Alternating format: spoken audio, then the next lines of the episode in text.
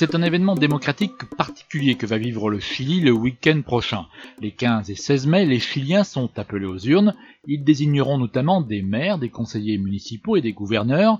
Mais ce scrutin est aussi celui où seront élus les membres de l'Assemblée constituante qui aura pour mandat de rédiger la nouvelle constitution du pays. Bonjour Diego Olivares. Bonjour. Chargé de la communication à la Fondation Daniel Mitterrand, alors ce week-end, les Chiliens vont donc élire ceux qui auront pour mission d'écrire la nouvelle constitution. C'est le fruit de revendications euh, portées de longue date hein, par la population. Alors de longue date, oui. Euh, j'oserais même dire que depuis qu'elle s'est créée en 1980, en pleine dictature euh, sous l'époque de, donc de Pinochet, cette même constitution est restée en place donc une fois la démocratie donc de retour au Chili au début des années 90 et n'a cessé d'être mise en question, je dirais, par euh, la société civile et, par les, différentes générations donc euh, qui ont vécu sous l'ère de, de, cette euh, constitution. quand a débuté tout le, mouvement social en 2019, qui avait été initié du fait de, la hausse du ticket métro de 30 pesos, euh, il est apparu tout de suite, je dirais, une logique qui s'est traduite en une phrase euh, emblématique de ce mouvement social. Ce n'est pas les 30 pesos de la hausse du ticket, ce sont les 30 années euh, de la constitution au Chili. Alors, vous l'évoquez, derrière cette future constitution, il y a aussi l'idée de mettre un terme à cette constitution de 1980, écrite sous la dictature euh, de Pinochet.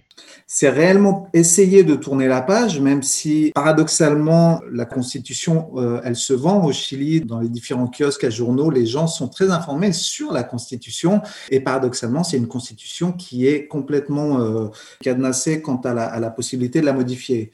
Donc, ce processus de changement de constitution, qui ne date pas euh, non seulement de, ces dernières années, c'est déjà en 2013, effectivement, lors du second mandat de la présidente Bachelet, elle avait euh, initié tout un processus d'essayer de modifier du moins les grandes lignes de cette constitution, voire de pouvoir modifier la constitution. Donc c'est un, un, thème qui, qui, est assez récurrent. Il fallait sûrement peut-être euh, tout ce soulèvement social qui n'a pas été euh, très facile parce qu'il a été évidemment entouré de beaucoup de violence de la part des, des forces de l'ordre chiliennes, puis ensuite de par la situation donc sanitaire et, et de la pandémie. Donc c'est un processus qui a été très très long à, mettre en Et cette constitution de 1980 consacrait totalement à la vision néolibérale de l'économie et une approche conservatrice de la société. Tout à fait. La mise en place de cette constitution a été largement, je dirais, appuyée par euh, ce qu'on appelait à cette époque euh, les, Chicago Boys, c'est-à-dire toutes ces politiques néolibérales qui se sont traduites donc euh, sur dans cette constitution qui était assez unique pour l'époque, qui était après évidemment très célébrée par Margaret Thatcher entre autres, et qui basiquement prévoit un démantèlement du service public et une privatisation de tous les, je dirais, services et les biens communs euh, d'une société et, d'un peuple. Alors cette future nouvelle constitution est souhaitée par près de 8 Chiliens sur 10. Elle devrait être réellement innovante.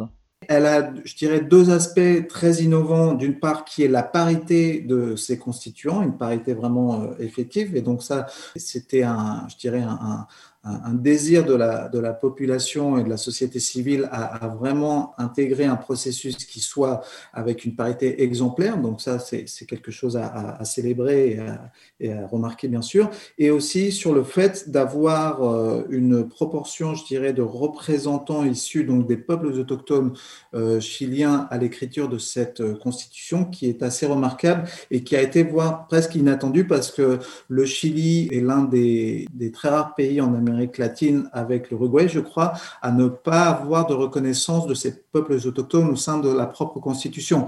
Donc, ces deux aspects donnent un, espace euh, assez euh, non seulement innovant, mais aussi, euh, souhaitons-le, porteur pour cette future constitution qui se veut, si possible, multiculturelle et, très ouverte, je dirais, sur la réalité du Chili, la réalité actuelle. Alors en dehors de cette constituante, le scrutin de ce week-end va aussi être l'occasion pour les Chiliens d'élire pour la première fois des gouverneurs de région, et parmi les candidats figure Rodrigo Mundaca, prix Daniel Mitterrand 2019, dont l'un des grands combats est la question cruciale de l'accès à l'eau.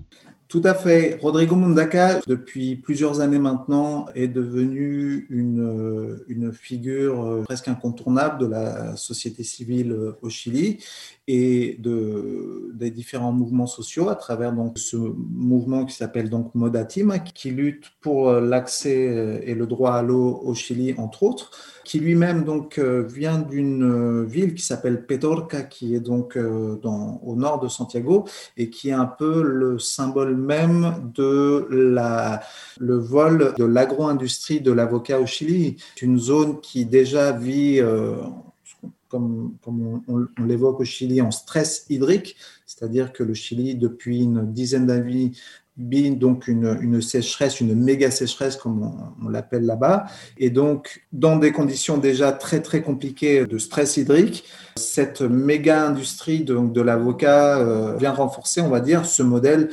qui est euh, complètement euh, à l'encontre des, droits fondamentaux euh, humains et de l'accès à l'eau. Donc Rodrigo Mondaca, dans toute cette lutte, a préféré non pas être forcément dans la candidature en tant que représentant de la constituante, mais plutôt en tant que gouverneur, il faut savoir que ce rôle de gouverneur est une première au Chili, donc c'est un rôle politique qui, se ressemble un peu à ce qu'en France on peut connaître comme les, les, les présidents de région et qui devrait permettre, s'il est élu, de pouvoir, euh, je dirais, insuffler un programme très innovant et très local finalement pour faire avancer tout ce qui peut être en lien à l'environnement, au droit à l'eau, mais aussi à, je dirais, une participation démocratique intéressante à suivre. Et cette constituante chilienne sera à suivre sur france-liberté.org. Merci Diego Olivares. Merci à vous Philippe Bourri. Monde solidaire à retrouver sur fréquenceterre.com. Philippe Bourri, Fréquence Terre.